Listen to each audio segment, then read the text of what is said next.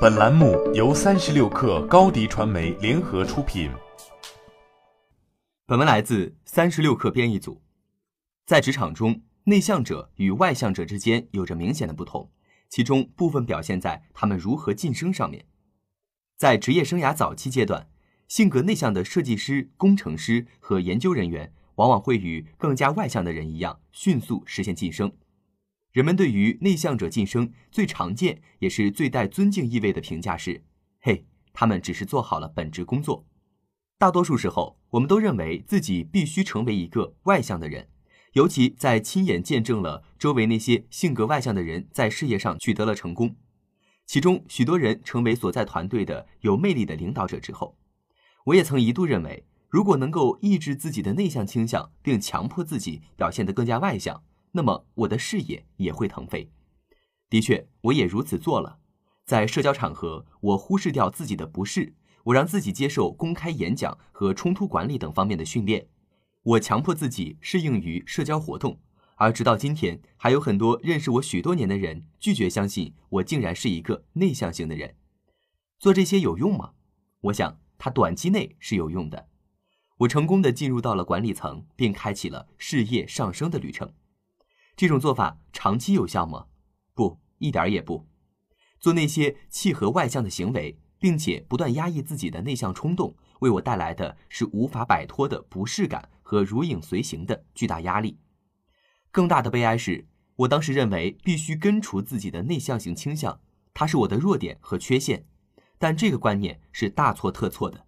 一个内向者性格中隐藏的一些优势，能够使他们获得更好的职业之路。这些优势应该被接受，并且得到充分发展。这些优势包括：当团队成员表现得更加积极主动时，内向型领导者往往比外向型领导者的表现更优秀。内向者更会选择鼓励、征求和倾听他人的意见。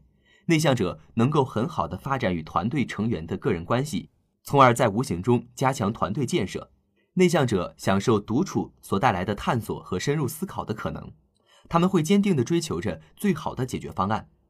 如果你的公司十分开明，并且已经为一线员工认真设计了一条职业道路，那么你可能永远不会被赋予一个管理他人的角色。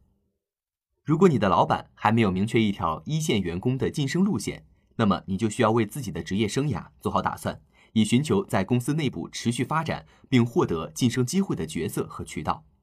如果你无法找到一种定义目前工作的职业道路，那么，也许是时候跳槽到另一家公司了。正如我在自己的职业生涯中所发现的那样，内向者的性格特征可以转化为担任领导者的重要砝码。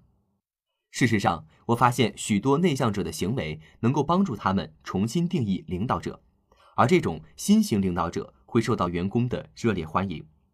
所以，与其想着怎么扭转自己的本性，不如好好想想自己隐藏了哪些内向的力量。你如何才能好好利用这些优势，为自己铺就一条更有意义的职业道路呢？最后，我想说，我们都想把自己的时间和精力集中到那些我们擅长做的事情上面，并获得更大的成功。完全掌控自己的职业道路，你能够塑造自己的未来，发挥自己的内向优势，让自己梦想成真。好了，本期节目就是这样，下期节目我们不见不散。下载三十六课 APP，一网打尽商业大事件与科技新鲜事儿，轻松获取新鲜谈资。快来下载吧！微信关注松子收音机，收听更多名人大咖的专业解读。